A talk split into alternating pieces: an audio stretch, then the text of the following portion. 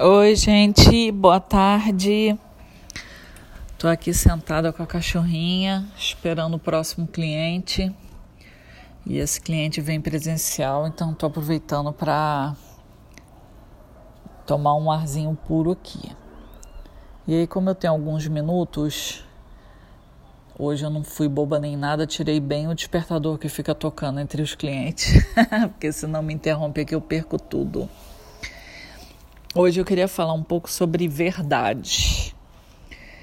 É, eu que acompanho muita coisa na internet, afinal hoje em dia eu trabalho 90% na internet, eu vejo as modinhas, né?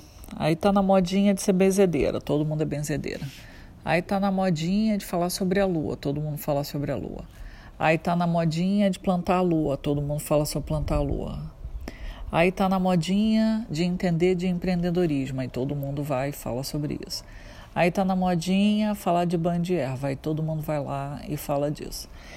E eu considero que quando a gente não trabalha com a nossa verdade, a gente não está trazendo o nosso potencial para o mundo. A gente está só entrando no fluxo da terceira dimensão, onde você é uma ovelha que tem que seguir aquele padrão. E mesmo nessa área Haribo que eu chamo, né, essa área holística, essa área mais alternativa, também tem as suas modinhas. Claro que muitas das pessoas que falam sobre todos esses assuntos vivem esses assuntos na prática, obviamente. E é aí que está a grande diferença, né?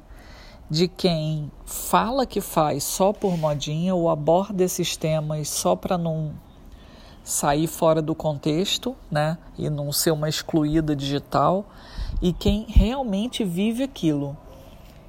Eu vejo, é, desde que eu comecei a usar Instagram com mais assiduidade, que foi quando eu larguei o mercado e me tornei terapeuta holística, eu vejo o caminhar de algumas pessoas que eu acompanho há um tempo, o quanto elas entram nesse fluxo da modinha, né? E o quanto a gente fica na superfície das coisas, porque não daria nem tempo hábil de compreender a fundo e viver aquela verdade. Se a gente for falar de ervas, por exemplo, que eu tenho uma professora maravilhosa que entende absurdos, para cada tratamento que você vai fazer com erva, você demora 3, 7, 14, 21 dias, 3 meses, 6 meses, 9 meses, depende, depende do tratamento que você está fazendo com aquela erva. Você tomar uma vez chá de boldo é para resolver um problema de estômago, por exemplo.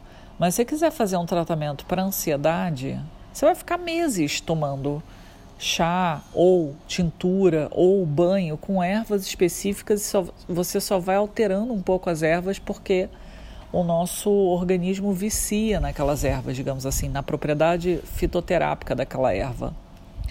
Como é que pode as pessoas irem trocando o disco de acordo com a moda e se venderem como se tivessem de fato vivenciando aquilo? Mas o que as pessoas fazem das, das vidas delas é uma coisa delas, né? Eu sempre, quando eu estou em atendimento das pessoas que passam comigo, eu sempre trago tudo que a pessoa traz para a realidade dela e a autorresponsabilidade dela. E é esse é o ponto que eu quero chegar nesse podcast.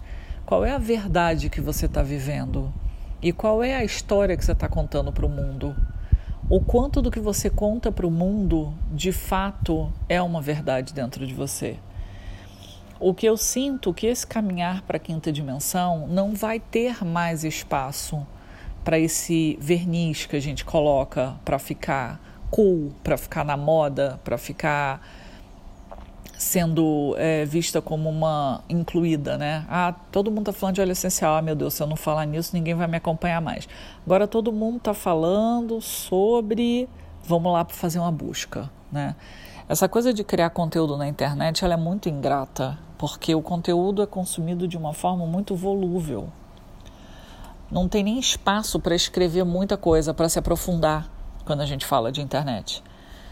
O espaço que a gente teria, que seriam os vídeos de YouTube, blogs e tal, eu duvido que a grande maioria leia textos muito longos, que façam pesquisas muito aprofundadas. É, diria que é uma minoria. Basta a gente conversar com as pessoas para verem o nível de profundidade delas. E como eu acredito em reencarnação, eu acredito que todo o conhecimento adquirido ele não vai permanecer aqui, ele vai ser levado. Se você for um trabalhador da luz e você, por exemplo, mesmo que você não saiba disso, vá trabalhar no astral, quando você dorme, né? O seu espírito vai trabalhar, ele vai usar desse conhecimento também. Então, não seria uma perda de tempo, né? Seria simplesmente você agregar conhecimento. E o que, que é a tua verdade? Qual é a verdade que você está vivendo hoje em dia? Quais são as mentiras que você conta para você mesmo? Esse ponto é muito interessante da gente olhar com bastante critério. Muitas vezes, quem a gente gostaria de ser, a gente ainda não chegou lá. Muitas vezes a gente está, não é nem melhor nem pior, mas a gente está em, em um outro estágio a caminho de, se é isso que a gente deseja. E quando a gente volta o nosso olhar para dentro com honestidade, a gente consegue saber direitinho que passo a gente está dessa jornada. Dá aquela, aquele nervoso, aquela angústia, né? De, ah, eu gostaria de hoje em dia estar tá vivendo uma vida X, mas ainda não estou é, a gente conta as mentiras porque a gente gostaria de ser tal pessoa, com tais comportamentos, com tais hábitos, com tais pensamentos. E muitas vezes a gente justamente cria uma máscara justamente porque a gente não chegou lá. Mas para que criar isso, né? O que a gente ouve falar muito nesses textos, nessas psicografias, é que cada vez mais as pessoas vão ter o poder de ler a mente dos outros. E quando a gente chegar nesse patamar, que a grande maioria consiga interpretar os, os microsinais que o rosto emana, as micro é, emanações energéticas que fazem você captar e ler a pessoa, quando a gente chegar nesse patamar, não vai ter mais como a gente dizer que é uma coisa quando na verdade a gente é outra.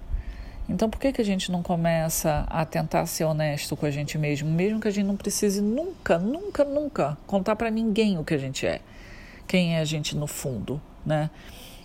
Se você, outro dia eu vi isso, se você é, não fosse tua profissão, quem você seria? Se você não tivesse o carro que você tem, a casa que você tem, as viagens que você faz, as suas joias, os seus sapatos, as suas bolsas, enfim, né? Se você não tivesse tudo isso, quem que seria você? Já pararam para pensar nisso? Sempre que eu estou com meus animais de estimação, eu fico olhando a simplicidade que eles vivem. É impressionante como a vida para eles é simples, né? Eles se divertem com qualquer coisa, né? O gatinho que eu adotei, você joga uma bolinha de papel no chão, nossa, ela fica alegre assim por horas e horas e horas. O cachorro, quando a gente solta no jardim, o cachorro que mora dentro de casa, a alegria dela é tanta, tanta, que eu cada vez solto ela mais para acompanhar essa alegria dela. É um, um, ensinamento isso, né? Só o fato dela poder tomar o solzinho, e ela adora arrancar as plantas e correr atrás do passarinho, graças a Deus não pega, né? Se pegar, eu tenho um infarto, inclusive. quando ela se depara com esse ambiente mais natural, a alegria dela é um negócio que é muito contagiante, porque ela vive na simplicidade, ela vive a verdade dela. Ela não tem um ego que precisa mostrar para o outro, que precisa se sentir melhor, mais poderoso, precisa usar de artifícios. Porque no fundo, no fundo, no fundo, bem lá no fundo da gente, de todo ser humano, a gente é carente, a gente quer ser amado, a gente quer se sentir importante, a gente quer se sentir especial. Isso serve para todo mundo. Claro que os graus são muito diferentes, né? Vai depender da tua criação, vai depender do ambiente onde você está, vai depender de uma série de fatores. Mas no fundo, no fundo, todo mundo é muito parecido nisso. É muito parecido. E quando a gente consegue se desnudar e se mostrar vulnerável, eu acho que tudo fica tão mais fácil, fica tão mais honesto, mais fluido, né? A troca ela é tão mais genuína. Mas é isso, hoje o podcast foi curtinho, só uma breve reflexão mesmo. E a gente se vê por aí. Um beijo.